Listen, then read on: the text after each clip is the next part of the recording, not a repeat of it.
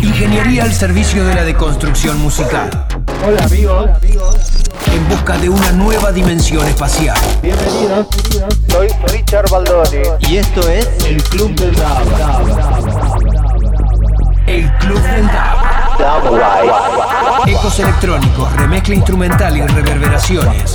Suenan en Universidad 1075. La necesidad se convierte en virtud. El triunfo o el fracaso de un sound system no dependía de poseer una canción, sino de cuántas versiones diferentes tenían. Un disco DAB recién horneado daba vida a una canción que no tuvo fortuna cuando recién se editó. La reformulación de algunas piezas predilectas del público significaba que el dueño del sound system podía exprimir hasta la última gota de una misma obra. La versión DAB permitía al Soundman también tener su tema exclusivo, o no tanto, ya que la piratería, el espionaje y el contrabando de masters formaba parte del folclore jamaiquino. Universidad 1075 está presentando El Club del Dab. A mediados de la década de los 70, los dubs de Treasure nos llegan por cortesía de Errol Brown, sobrino del propio Duke Reid. Antes de su muerte, en 1974, Duke vendió Treasure Island a Sonia Pottinger, quien, junto a Errol Brown, mantuvieron el sello en vigencia con una serie de cuidadas reediciones. Luego de la muerte de Reid, Pottinger le encargó a Brown que trabajara en versiones dub, utilizando algunos de los ritmos más memorables de Reid, interpretados por el legendario equipo de sesión del productor Tommy McCook and the Supersonics. Brown creó algunas de las mejores mezclas dub de la época, reunidas en Treasure Dub Volumen 1 y Treasure Dub Volumen 2. Estas son una de las colecciones más aclamadas de la edad de oro del reggae, aunque el estatus de estas mezclas se debe al exquisito sonido de las pistas originales más que a su técnica innovadora. Estos álbumes 12 pulgadas salieron a la venta junto con las reediciones de los populares singles de catálogo. Por ejemplo, el simple de John Holt, Alibaba, de 1969, que originalmente no tenía una versión.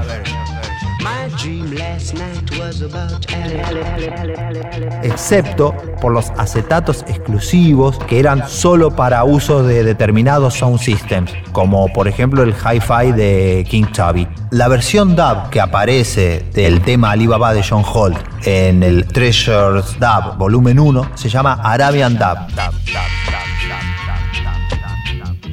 Vamos a escuchar ahora lo que sería la versión dub de la versión dub que aparece en el álbum Pleasure Dub de Errol Brown y el tema es Barbering. Where you want?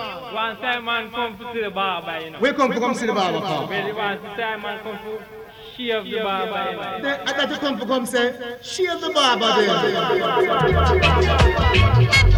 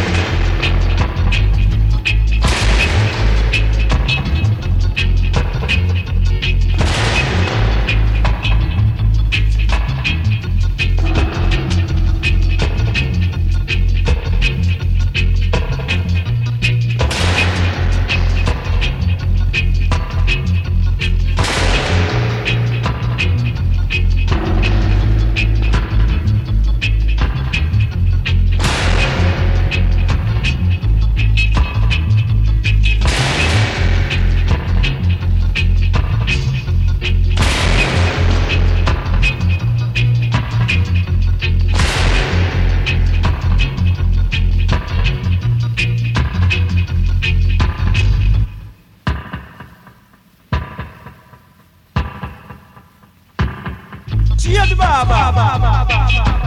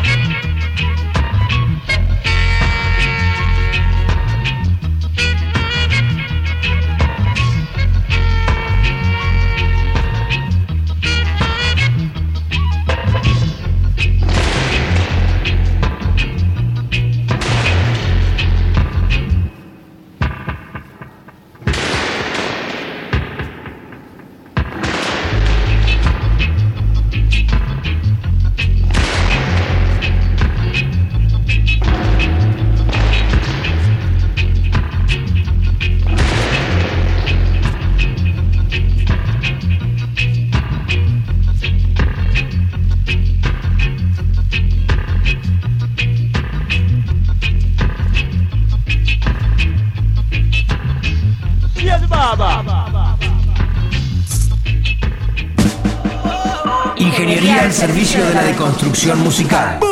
El Club del DAB.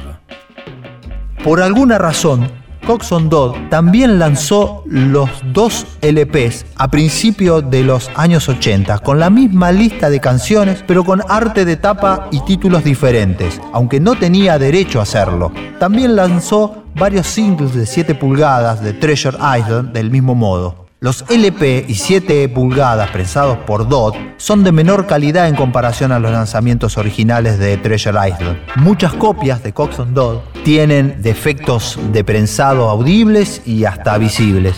A partir de esto surge una extraña y enredada batalla legal por la propiedad de Treasure Island. Continuó en forma intermitente entre Pottinger y el hijo de Duke Reid versus los improbables litigantes Coxon Dodd y Bunny Lee durante 30 años. Se resolvió finalmente a favor de Sonia Pottinger como legítima dueña poco antes de que ella muriera a la edad de 79 años en noviembre del 2010.